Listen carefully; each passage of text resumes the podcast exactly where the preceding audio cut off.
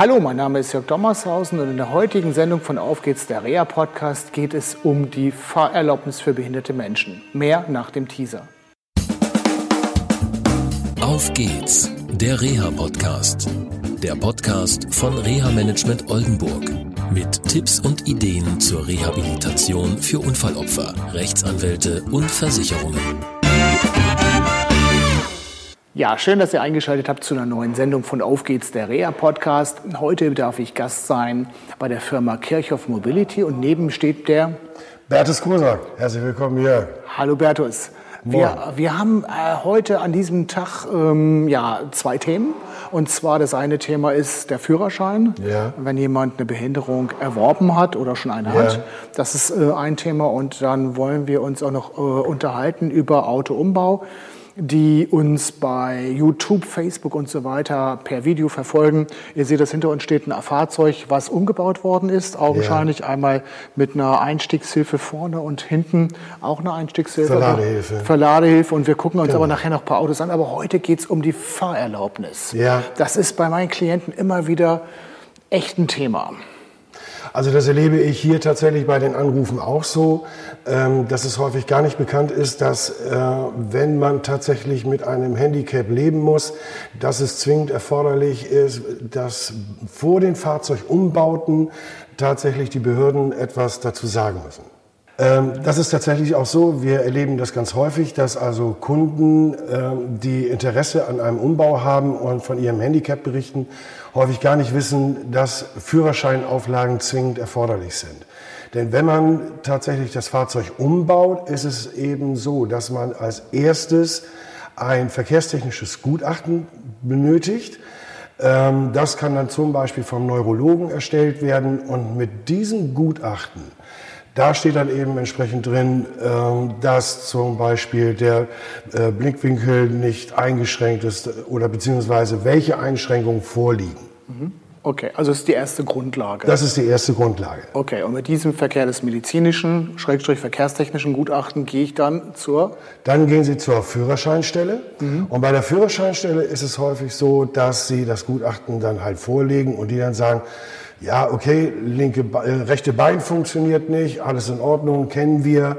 Äh, Sie bekommen jetzt beispielsweise, für Sie ist geeignet, so würde ich mal sagen, eben ein Fußgas auf der linken Seite.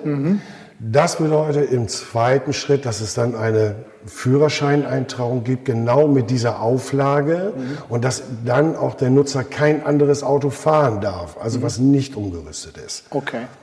Und damit können wir dann entsprechend auch umbauen und dann im dritten Schritt ähm, kann er dann im Grunde genommen das Auto abholen und losfahren. Okay.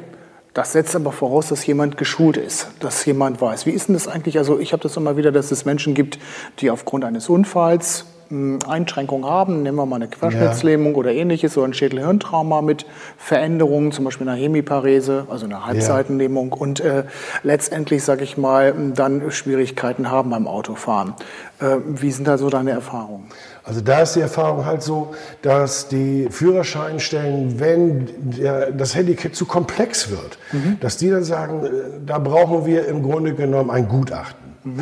Vom Prinzip her sind Gutachter auch ich sag mal, nichts anderes als erfahrene Menschen, ähm, die praktisch dann mit diesem Erscheinungsbild des, des, des Handicaps zu tun haben und sagen, äh, es, er muss, muss zum Beispiel ein, eine Handbedienung auf der rechten Seite haben, es muss ein Multifunktionsknopf dazu sein und, und, und, und, und. Rollstuhlverladung bleibt außen vor, das ist nicht relevant. Okay.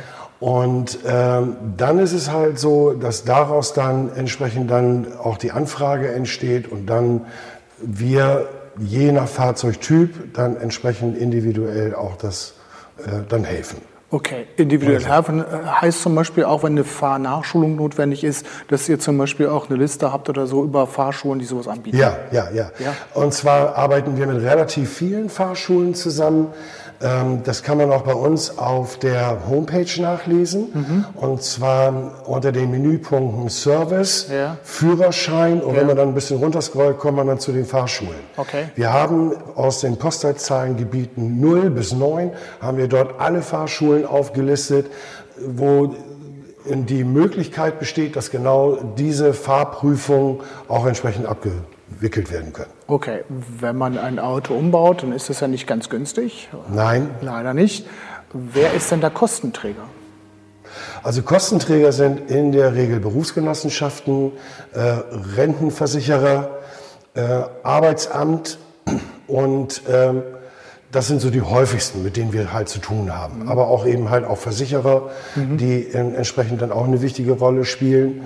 Und ähm, die sind dann entsprechend für die Kostenerstattung dann genau. verantwortlich ergänzen noch Sozialamt bei der Teilhabe ja, in der Gemeinschaft, die kommen ja, dazu. Ja, klar. Okay. Ja, ja. Mhm. Was wichtig ist für die, die betroffen sind oder gerade in dieser Situation sind, bevor ihr ein Auto umbauen lasst, bevor ihr diese ganzen Sachen macht, holt euch erstmal eine Kostenzusage ein. Stellt erstmal einen Antrag auf Kraftfahrzeughilfe nach den Kraftfahrzeughilfe-Richtlinien oder Absolut. der Verordnung, ähm, weil wenn ihr erst tut und danach die Kosten haben wollt, wird es schwierig, beziehungsweise dann sagen die Kostenträger in der Regel nein, weil es eine Antragleistung ist. Das darf genau, das, das habe ich auch leider erlebt, ja. Ja, das mhm. darf man nicht vergessen. Ich habe aber selber so einen Fall gehabt, da habe ich demjenigen gesagt, bevor du das machst, stell bitte einen Antrag. Hat er nicht gemacht, hat ein hochwertiges Auto umbauen lassen.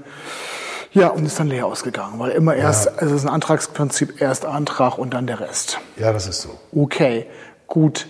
Hm, wie lange dauert das? Wenn, also Du hast gerade gesagt, ihr unterstützt Menschen, die dieses Problem haben, also ja. vom Führerschein bis zum gegebenenfalls notwendigen Autoumbau, der ja dann durch Führerscheinstelle und so weiter ähm, festgestellt worden sind. Ja. Wie lange dauert sowas eigentlich?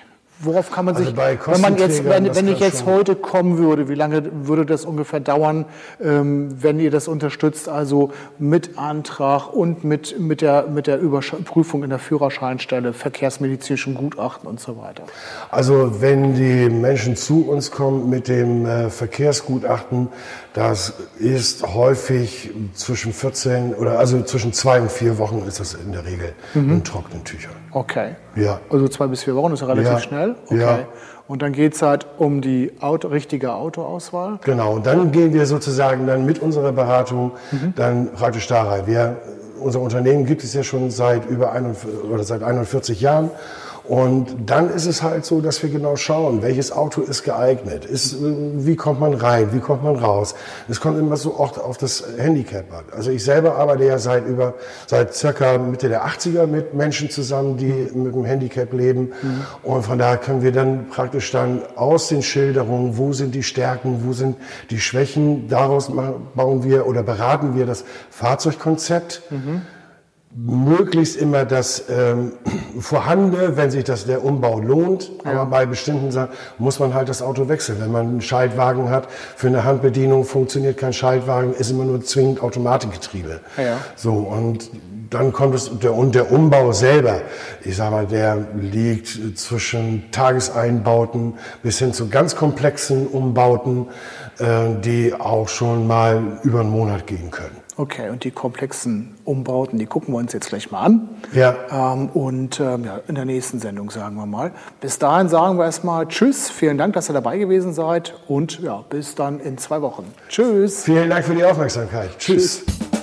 Das war eine Folge von Auf geht's, der Reha-Podcast. Eine Produktion von Reha Management Oldenburg. Weitere Informationen über uns finden Sie im Internet unter www.rehamanagement-oldenburg.de.